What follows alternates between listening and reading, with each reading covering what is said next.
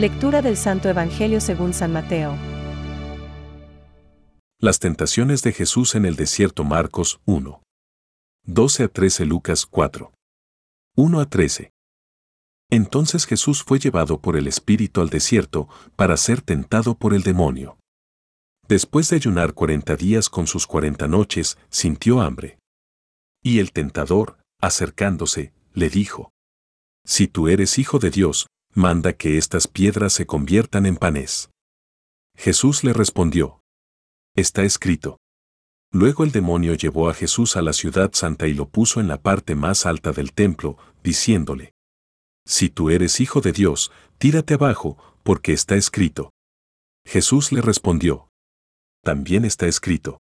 El demonio lo llevó luego a una montaña muy alta. Desde allí le hizo ver todos los reinos del mundo con todo su esplendor, y le dijo, Te daré todo esto, si te postras para adorarme. Jesús le respondió, Retírate, Satanás, porque está escrito.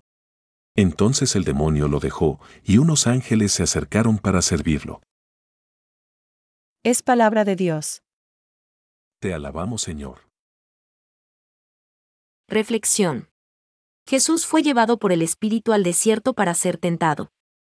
Hoy celebramos el primer domingo de Cuaresma, y este tiempo litúrgico, fuerte, es un camino espiritual que nos lleva a participar del gran misterio de la muerte y de la resurrección de Cristo. Nos dice San Juan Pablo II que, cada año, la Cuaresma nos propone un tiempo propicio para intensificar la oración y la penitencia, y para abrir el corazón a la acogida dócil de la voluntad divina.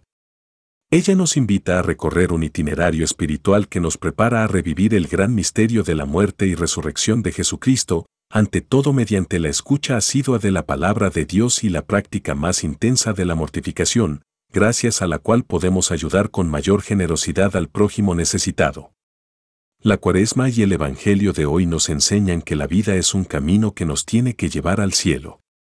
Pero, para poder ser merecedores de él, tenemos que ser probados por las tentaciones.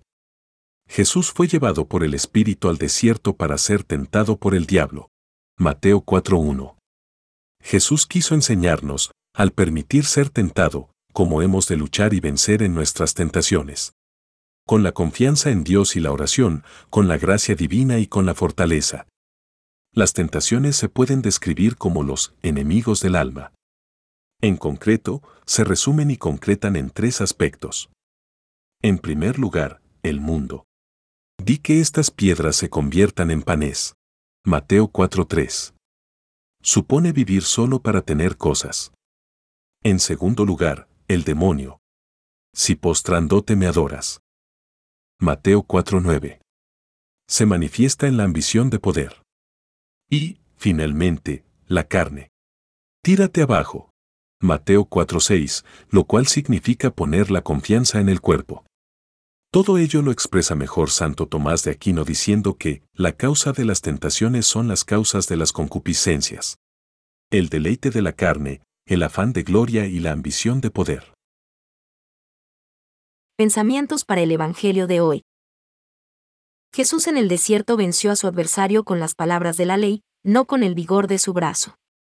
Ha vencido para que nosotros seamos vencedores de la misma manera. San León Magno. No podemos sostener una espiritualidad que olvide al Dios Todopoderoso y Creador. De ese modo, terminaríamos adorando otros poderes del mundo, o nos colocaríamos en el lugar del Señor, hasta pretender pisotear la realidad creada por Él sin conocer límites. Francisco. Jesús es el nuevo Adán que permaneció fiel allí donde el primero sucumbió a la tentación. Jesús cumplió perfectamente la vocación de Israel. Al contrario de los que anteriormente provocaron a Dios durante 40 años por el desierto. Versa el 95,10. Cristo se revela como el siervo de Dios totalmente obediente a la voluntad divina. En esto Jesús es vencedor del diablo. Él ha atado al hombre fuerte, para despojarle de lo que se había apropiado. Marcos 3,27. La victoria de Jesús en el desierto sobre el tentador es un anticipo de la victoria de la pasión, suprema obediencia de su amor filial al Padre. Catecismo de la Iglesia Católica, número 539.